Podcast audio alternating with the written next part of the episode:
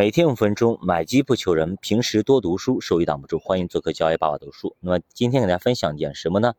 今天分享一下我们的心态啊啊，呃，就是昨天大家都看到市场是全面的下跌，而且下跌的这种幅度和速度是非常的惊人的，很恐惧，很害怕啊，很多人会非常的担心，不是说已经企稳了，连续拉了两天，怎么又下来了呢？对吧？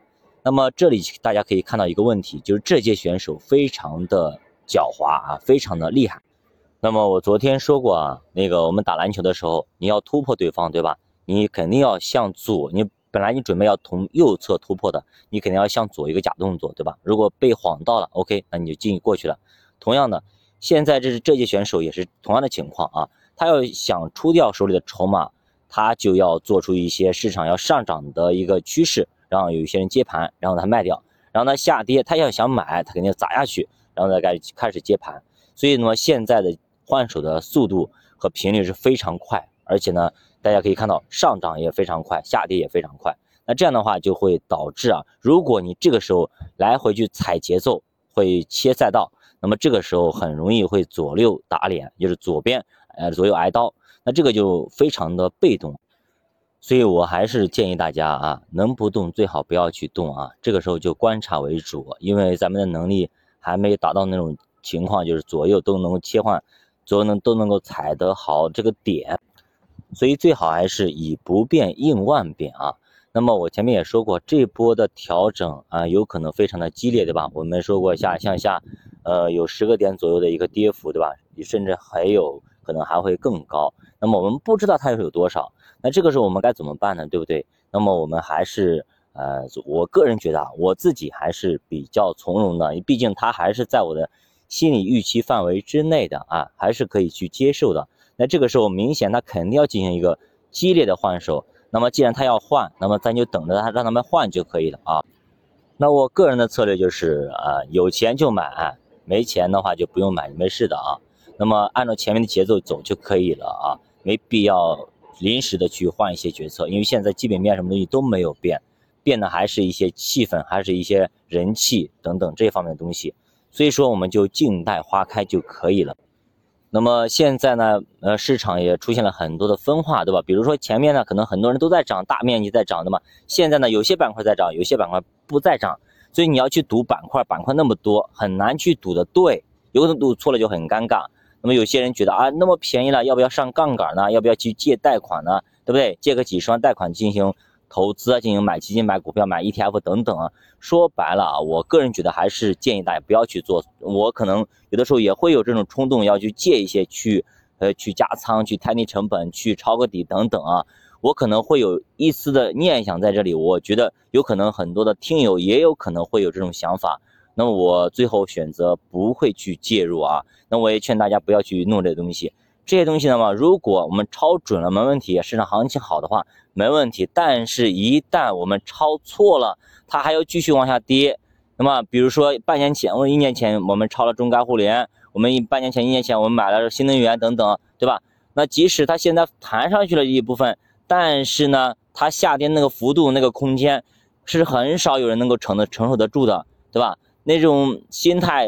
很多人都会崩掉的，你像你自己的自有资金，你都崩，你都绷不住，对吧？你有可能都崩掉了，何况是你借的钱呢，对不对？所以，所以说劝大家不要去做这种高风险的一个动作啊。我们去读那么多的经典，很少有人去加杠杆去成为大师的，很多都还是遵循着价值投资，遵循着一些规律。那即使是投投资成长股也好，包括邓普顿逆向投资也好，他都很少去加杠杆。一定要记住啊，加杠杆这个东西真的是呃危害非常大的，杀伤力非常非常大。一旦哪一次您赌错了，那么你有可能去满盘结束啊，这是我们无法去承受的。所以说不要去加杠杆，不要去加杠杆。那么我给大家举个例子啊，举个例子啊，大家有没有这种经历？比如说我有一次我以前买家具的时候，对吧？那么他们就是玩那个游戏。打那个高尔夫或者什么东西都行啊，然后打进去也就 OK，就可以拿一等奖。我那我试一下，哎，试一下，直直接就打了个一等奖，太棒了，特等，当时是一等奖还是特等奖，我忘记了啊，反正是非常棒，第一名啊。然后呢，就是说那那次是试的啊，老板说这次是试的不算啊，你要开始了吗？我说我先试一次，结果一下打过去，哎，就第一名啊，就打拿了个特等奖还是一等奖。结果呢？我开始了，给我三次机会，结果三次机会啊，全部没有打中啊，全部没有中奖。那这就是心态的问题。你第一杆的话，你随便扔一下，哎，就拿了一个一等奖，对吧？那么你再给你三次机会，你这个时候就比较激动，比较紧张，一打都打不中，对吧？你想，如果是你想，哎，我这一次都打了一等奖，我肯定后边三次最起码有两次我这一次能拿一等奖，结果呢都没有。所以这个时候，如果你上了杠杆，那么三次都没有，那么你就赔光了吗？对吧？其实古代的时候也有这种记载啊，比方说那个我们就是压铸的时候啊，如果你压的是瓦片，对吧？压的是不值钱的东西，那么那个时候呢，你的心情是非常好的，那么你你做起来这个东西的时候也非常轻巧。但如果你压的是一些玉镯啦，对吧？玉佩啦等等，这个时候呢，你可能就是去挑战的时候就会有所忌惮。但是如果你压的是黄金，是珠宝，那这个时候你可能就会非常的。呃，脑袋基本上是清零了嘛，就是说智商归零。他用了一个字叫昏嘛，就是说你出了很多的昏招，就本来太傻了。但是当局者迷，旁观者清，懂吗？那你在棋局里面，你可能关注的都是你自己的利益，怎么去赢对方，对吧？旁观者他可能看的是整体的一个棋局，哎，该怎么去走，该怎么去走，比较冷静，比较清晰。但是很多时候我们在作为旁观者，我们看到很多的时候，呃，就是走了很多臭棋，对吧？当局者做了很多臭棋，我们觉得，哎，他怎么会这样子呢？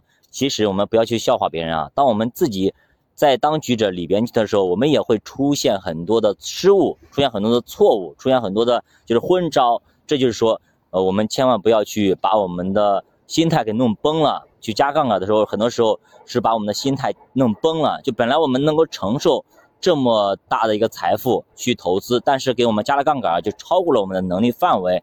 比方说，比方说，比方说你举重对吧？本来你你能只能举一百公斤对吧？那这个时候给你加五十公斤，可能就超越了你的能力。那么加两百公斤更超越了能力，举都举不起来对吧？那么你觉得，哎，我好像可以对吧？你好像可以的，你举一试试。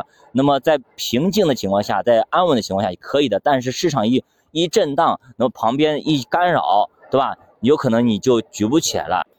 所以，我还是那句话啊，那我们还是按照我们自己前面制定的步骤、节奏来走，策略来走，该怎么做，该怎么就怎么做啊。这一波曲线，这一波行情，我们一定要把握得住啊，不要浪费了。我们从这里边不仅要学习，要总结，不断总结，不断学习。那只有这样，我们才能够不断的成长，不断的在投资市场上能够收获到我们认知范围以内的财富。好的，教爸读书陪你一起慢慢变富。